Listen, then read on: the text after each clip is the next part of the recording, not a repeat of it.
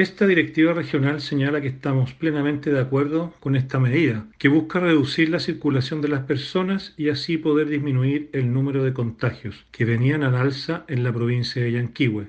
Esta medida que ha decretado la autoridad es necesaria y debemos apoyarla ya que busca la protección de la población.